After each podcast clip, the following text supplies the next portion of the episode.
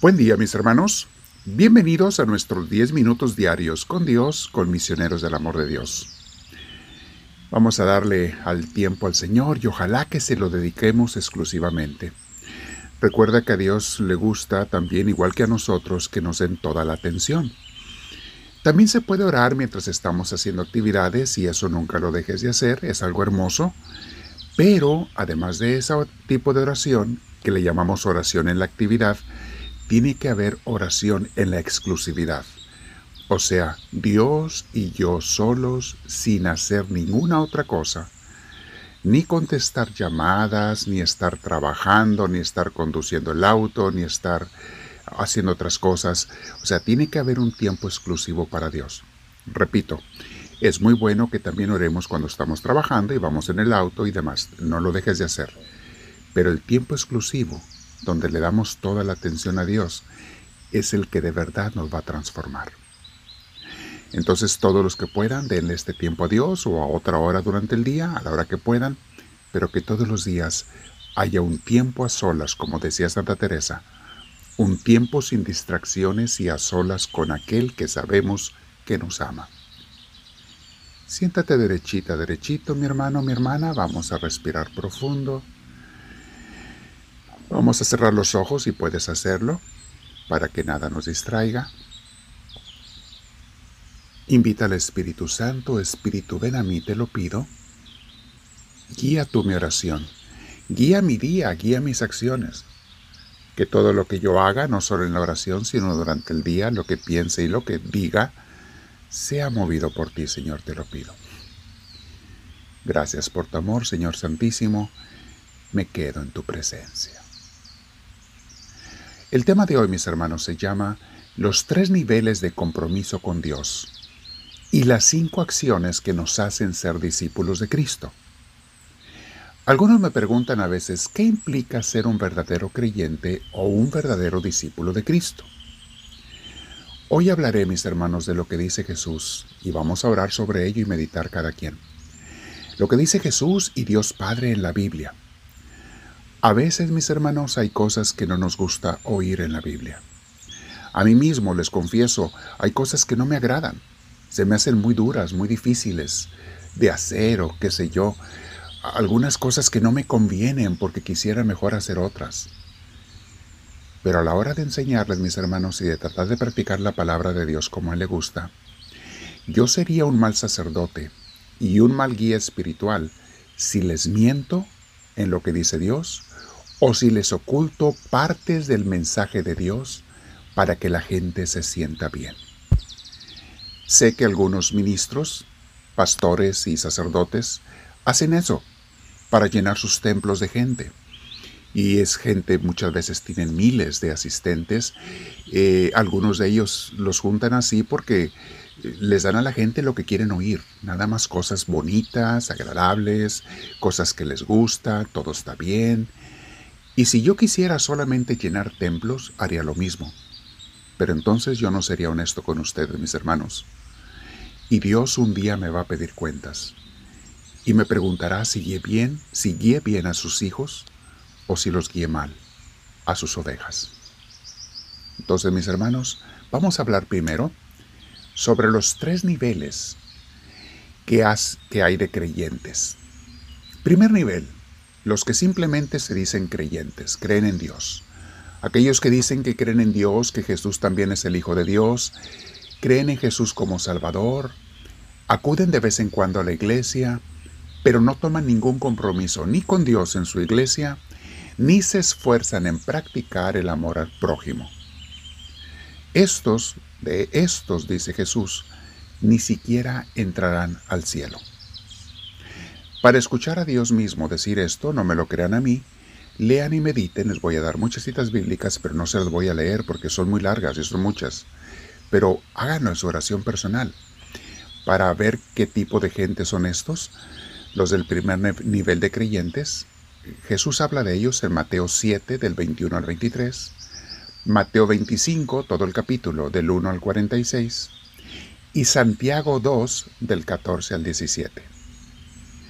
En este primer nivel están un gran número de personas que se dicen creyentes, o cristianos, pero que tienen su corazón puesto en las personas y en las cosas del mundo, y a veces en sí mismos.